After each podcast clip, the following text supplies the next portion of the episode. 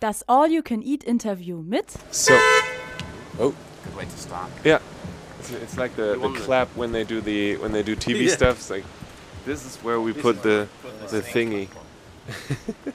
So, you just bought a a cigarette starter pack. You have a lighter, filters, papes, tobacco. It's gonna. We'll see how it works, Yeah. how it goes. Let's see what it tastes like. Let's have a go. Let's. We'll, we'll have a have a little review Yeah. upcoming. Got a bit of I've got a feeling it's going to be strong, like cowboy's tobacco. cow- Cowboys tobacco. You know, Okay. a bit. The lighter sounds good. Okay. Nope. Oh. Bit strong. Was it all right? Is it manageable? Strong but palatable. All right. So I guess that's a good start. Um, would you mind introducing yourselves? That would be mighty cool. Uh, my name's Mez from Life, and this is Stu. Hi, my name's Stu. I'm the drummer. And you sing and play guitar or something like that? Just sing. They don't trust me with an instrument. Well, some people say that the voice is an instrument as well, so I guess that is kind of That's what a. I've been telling them. I've been telling them that for years. For years. Do did, did he try playing, bringing instruments to rehearsal, and you were like, nope, not happening? Exactly. He used to play bass actually, but he didn't know how to play it properly, so he played it a bit like a peacock, like this, like his claw hand. I'm doing a claw hand, but he was good. But then he dropped it. He was like, "Nah, that instruments are for the idiots. I want to be a singer." That's what he said. I wanted more spotlight, so I ditched it. You write the songs, you get all the spotlight, you're the person. Well, it's, I mean, if we- you're the singer, the alone singer, it's a wonder that we have both of you talking to me and not just you. Yeah, Is well, that- I'm allowing him to talk today. no, I'm joking. No, we write all the songs together, so the band four ways right. We're a democracy. We like to joke joke about it, but really, we, we, we don't really have uncontrollable egos. We just like to laugh about it. We're all on an equal playing field. Do you do you have to tell people that there's more of you to the interview? Like, is there people who say I don't, I only want to talk to you, and then you're like, well, we are actually. Really, is it? No, not really. No. what, what happens is someone like you says, right, I want an interview, and then we go, right, who's doing it? All right, we'll do it, and then we, sometimes we all do it. Sometimes two of us do it because we all speak the same language, you know. And we all, it's also worth dropping that you know we have Mick on guitar and Lydia on bass, but they're back at the looking Radio. after this equipment. That's their job today. drawing lots or something. So, you're playing punk rock music, and was wondering if that is something that you've. I'm, I'm going to go all the way to the to the to the boonies with that. If that is something that you've always wanted to do, or if that is something that just happened because it's cool or something. I guess. Yeah. Um, yeah, I think punk, especially punk rock and the old punk, has always been embedded in in all of our lives. You know, we grew up listening to punk records. We've been in punk bands. Um, I think there's something quite um, romantic about about that genre because they're not afraid to speak their mind, and, and that's what we do. Um, we speak. We're very honest and truthful about what we want to say, and we're not afraid to say it. So, um, you know, it resonates quite well through the band punk. I think personally, I think, like Mez said, punk's always been. That's how we got into music, because, and the reason was because it was it, it allows anybody in. And when I was listening to Iron Maiden when I was a kid, I was like, yeah, I want to do that, but then I realised I couldn't do that because I wasn't good enough at the. T- so I just picked up a guitar and I could do anything, and punk music allowed me to do that. But then later, and now I think punk is a way. It's an attitude. It's not a genre. So you can be playing any genre really, but you can have a really punk attitude, and it's about community. It's about dropping the ego a bit, you know, and, and just being a bit more like aware of what's around you. Nice. So you said you've been in, in bands before, and now are you just only in this one, or do you do multiple bands or projects at the same time? Um, this is our focus. This is our only band that we're all in. We all write music and write lyrics and and contribute to the community in different ways. Um, but this is our focus. This is our family. So this band is our is our is our sort of like baby, as it if it if that's a good analogy.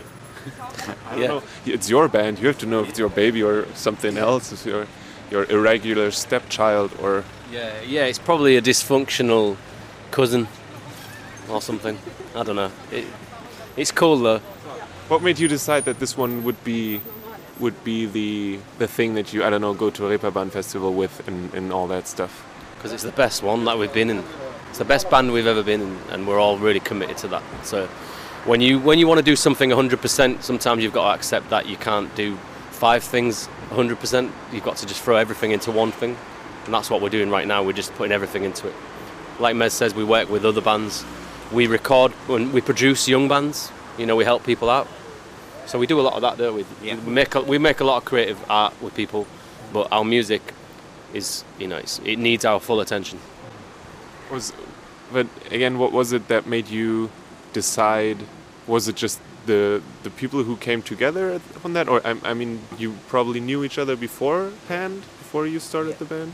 Yeah, we kind of knew each other. You started. Well, yeah, well, we all know each other, um, and the guitarist Mick is my brother, so I've known him since day one. Um, but um, there was a certain synergy with this with this lineup and this and this uh, this group of people that we're all.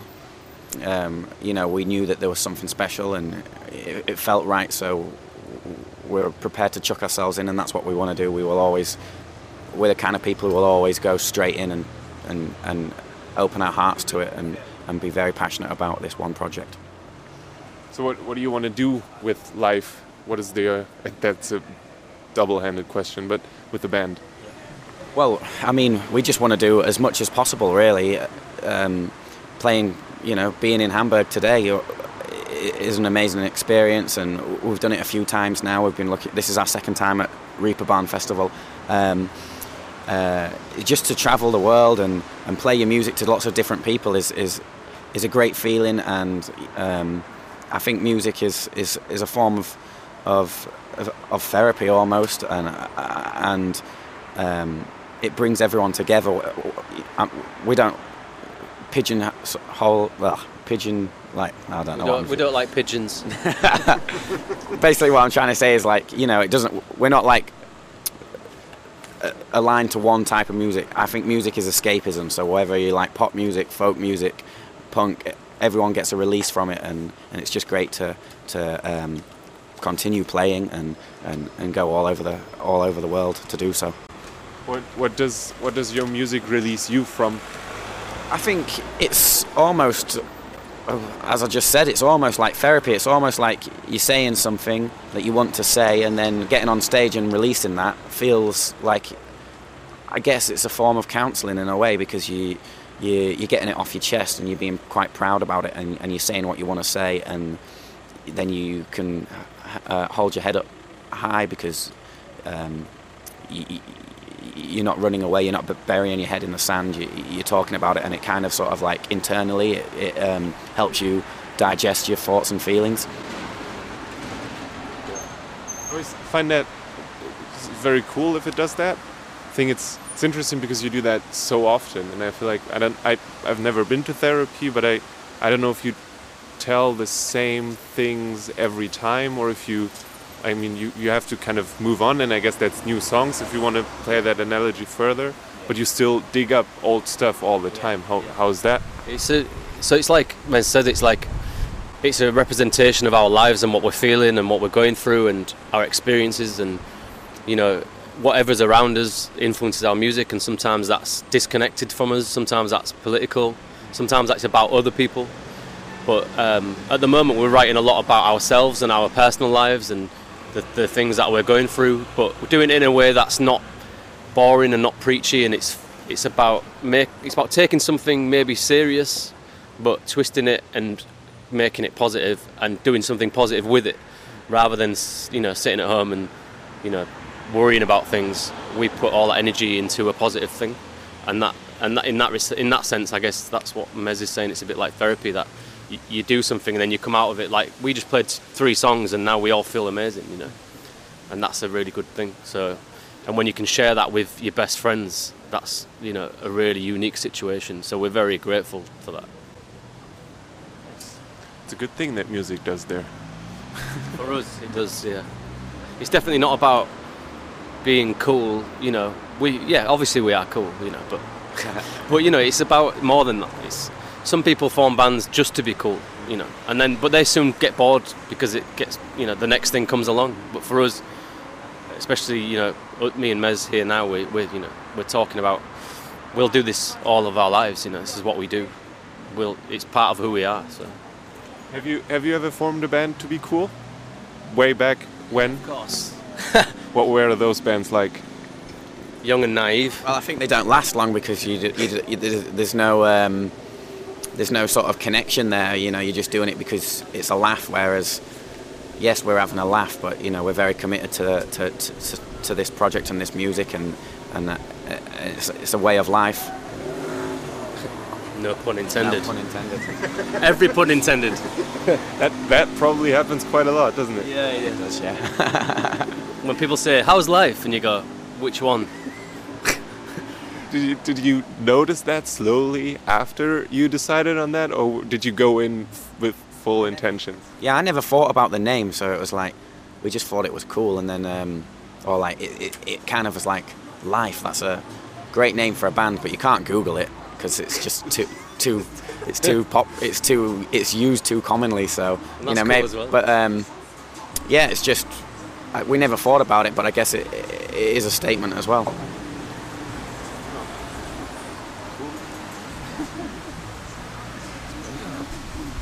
I once, yeah, I once knew a band. They were called You Blew It, and every time they they did something wrong on stage or something, someone would call it You Blew It. That's good. Probably not good. Yeah. Um, what did, did you play?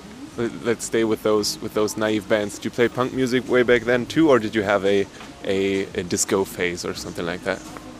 Um, I think we all had different phases, but it was all rooted in punk. I think some of it was post-punk, some of it was indie punk, some of it was hardcore punk. But I guess it was at that age when you're 15, 16, 17, you just want change, you want excitement, you want to do something, and it's really exciting at that age as well because you're quite naive and you, you've not got as much life pressures maybe as you get older. So I think it's a really exciting time to be in a band when you're young because you don't give a shit, and that's you know that's the main thing. Is just not giving a shit. And now you have to give a shit to make it work, I guess. Yeah, now we have to give a shit, but also get in the frame of mind of not giving a shit because both of those things are important. Do you know what I mean? So we've got to take it seriously, but we've got to still look at it like if you overthink it, then it's not fun, and you can be too serious. So you've still got to be young and naive in your head, but serious when you want to make some out of it. I guess you have to, to pick your battles, the places where you can be weird and whatnot, and then places where you have to be very serious. And as long as you're, as long as you are happy with what you're saying and delivering, and you're not going against your own morals and ethics of what you believe in, anything's possible. It's how you look at it. If you can go to bed at night and sleep and think you were doing the right thing, you know, we're not, you know, we're not selling out our morals and ethics in terms of what we believe. What what what do you think? What would? Uh, now, I mean, you you're here at the at a showcase festival where there's obviously interest in having people publishing you and and whatnot. And what is in regards to that? Maybe if, if you would like to talk about what would be your morals, your your things where you're like this this is how we do it, and we're not going to do it any other way or something like that. I don't know. I think you've got to embrace embrace what this industry is as as a whole. So we're not anti being signed, we're not anti being published. You know that if anything, that releases us to have even more freedom in terms of our time and our creativity. Um, you know, we just want to. This is our. This is what we do. You know, music is, is runs through our blood. So you know, whatever can make that possible, we'll take it. Yeah. Interesting, interesting. yeah It's not anything, you know. It's we believe in just meeting the right people, and we would never work with somebody that didn't understand who we are. So it's not about selling out or about major labels or anything. It's about people. It's about people wanting to work with us for the right reasons, and we have to build a lot of trust with people. So we're doing this in a very slow way. You know, we've we've we're not rushing into anything. We self-released our last album totally, and we got really good, you know, achievements from it. So we're, we're very confident we can do that. We're not scared of doing that. Um, so, but at the same time, it gets to a point where you're working, you're all working full time, and you're paying the rent, and you're having kids and families, and you know, music's what you love. So if there's an opportunity to do that, and try and make some money to be able to be an artist, that's that's not a bad thing.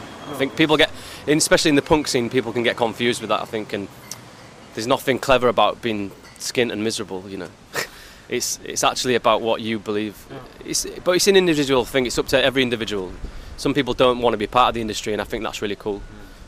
For us, where we we accept it for what it is, and we don't have to be here, but we want to be here. So. And I guess the help is nice. Yeah, the right help. Yeah. right. help. We won't be exploited. Yeah, no. Hopefully. as far as we know, we've got a good handle on it, you know. We're good at smelling out the rats. You go into the meeting with the, with the nose high, Yeah, exactly. Eyes wide. eyes wide. Yeah. That is, yeah. I, I find that always very fascinating because I don't know. I've talked with people where like we've met people who wanted to do all the grand things with us, and then it turns out that they can't or won't or whatnot. And then I guess I don't know if it's either battle scars, and in the end you're like, I know what you're doing, and I'm not going to do that, or if you just have to get lucky. I don't know. It's both combination. It's, yeah, it's, it's all of that. You, there's no there's no direct way into the industry. There's no we don't know what's going to happen in a month. All we can do is control our own lives and our own kind of trajectory. But we we don't know where it's going to go. It's a weird industry, you know. It's not like learning a trade. It's not like being a plumber or a bricklayer. You know, you kind of know what your job is and you go and get a job. With this, you can't just go and get a job because people are in control of that money. So that can be difficult. All right. So, you said did you come came from London? Are you playing any other shows in Germany now? Soon, anytime? We're looking um, once the album's finished. So we've just, fin- like- like you say, we've just finished recording the first half of the second album in London, um, and we've flown out here obviously today to uh, to be at the Reeperbahn Festival. So we play today and two shows tomorrow. Um, but no, we're we're looking to come back out um, in Europe. Uh, in March time, and Germany will be very much a big feature of that. And that that second album, was you said you've done the first half of it, and you're gonna do the second half. Is that by songs? Like you have ten songs and you did the first five, and now you do the other five, or is it Yeah. mixed around? So we've just recorded six um, six songs, and then we'll we'll probably go down in a couple more weeks and do another six, uh, and sort of like so, and then cement the album together. The other songs done already, or are you still you just have to record them and everything else is done, or you still work in progress basically? The majority of it's done. Um, we're quite off the cuff, so sometimes we'll create an idea and then we'll just put it down straight away. So, for example, um, this this last two weeks we had an idea and we just recorded it straight away, and now that will be on the album. So, um, some songs are planned and some and some are just spur of the moment. Do you have your, your own place to record, or do you do you go somewhere else basically? Um, will we we work at a youth centre that has a free studio, and we, we we help run that for young people. So on an evening when it's closed, we use that studio to write and record songs. But when we when we're ready to do something like an album, we find a producer that we what we want to work with who can help us, I guess, because we can make we can record our own music, but only on a certain level, you know, and the equipment we have isn't great, so. So we, we do a lot of recording and self-producing, but when we want to do it properly, we kind of find the right person to work with. At the moment, we're working with a guy called Luke Smith, and he's amazing, you know, and he really is on the same level as us. But but what a good producer brings is like that extra, they're like an extra band member. So that's really cool, you know, because then you can kind of get your head out of that, and they can do their thing and suggest new things. So it's a, it's a really interesting process. All right. If I want to uh, find you on wherever, where do I go? Do I just type in live into Google, or If you type life into Google, it'll come up with a lot of other life-related things, I imagine. But um, no, our website is lifeband.co.uk. Um, and that will direct you to all our social media, our records, our CDs, our merchandise, uh, and everything about there. So that's the landing page really. So that's lifeband.co.uk. Did I forget anything? Anything that you find very important that you wanna that you wanna say? Um, Well, thank you for interviewing us for first and, and, and, and giving us this opportunity. It's great that um, bands like uh, like us can uh, have, get onto wider platforms, and uh, yeah, it's, it's, it's great to be um, given that opportunity in Germany, and we can't wait to come back in March. Is your microphone called Alex? No, that's the, the public access channel. It's Ah, right. Alex. So, and I, I they let me borrow stuff. That's cool. So, Thanks. can you at the last thing? Can you do, give me a basically a station ID? So you say who you, yeah you say who you are, and the show is called All You Can Eat. The station is called Alex Berlin, and everything else you do whatever you like. I'll just hold the microphone. Let me just get that right. So, so what what you want to say? Like we're a live band.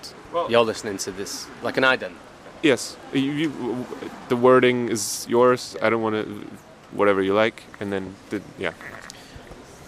Yeah. Hey, you're listening to Mez and Stu from Life. Uh, you are currently listening to All You Can Eat on Alex Berlin. Thank you very much. Very good. Thank you. That's very professional. Yeah. He's done it before. Mehr findet ihr auf dragonseateverything.com oder auf facebook.com slash dragonseateverything.